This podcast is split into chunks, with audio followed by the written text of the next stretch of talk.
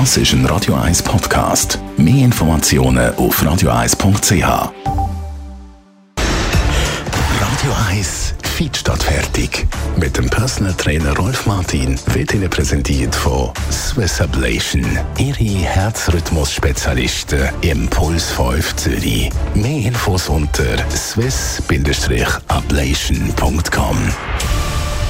Rolf Martin, Radio 1 Fitness-Experte. Heute reden wir über die Flüssigkeitszufuhr beim Trainieren. Wann sollen wir am besten trinken und wie viel eigentlich?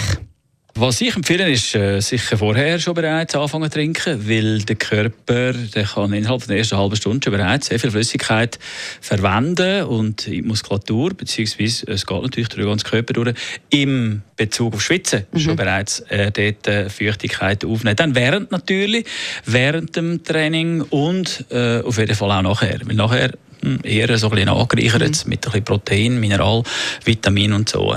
Äh, also konstant, würde ich sagen.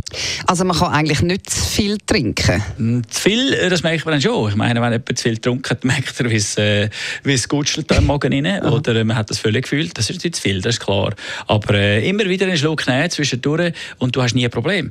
Das erste Anzeichen für Flüssigkeitsmangel wäre Kopfweh. Da muss man sich bewusst sein, viele Leute, die Kopfweh haben, mhm. die sind äh, dringend aufgefordert, äh, gerade etwas zu trinken.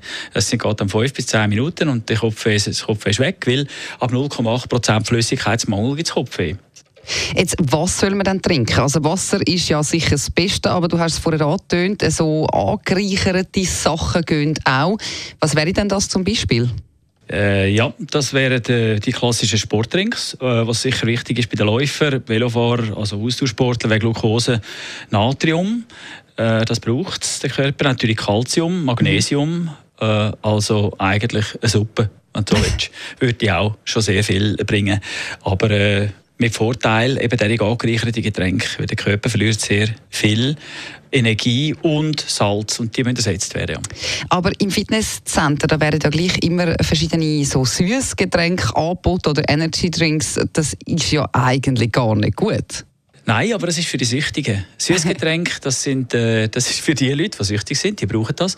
Denen kannst du es nicht mehr wegnehmen. Sie sind sich zwar nicht bewusst, dass sie süchtig sind, aber Zucker ist die übelste Droge in unserer Gesellschaft überhaupt. Und darum wird das immer noch angeboten. Ich würde dringend davon abraten.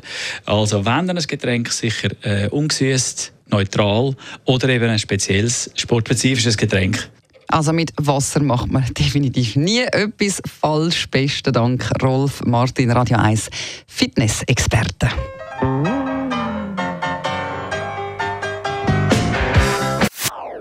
Das ist ein Radio 1 Podcast. Mehr Informationen auf radio1.ch.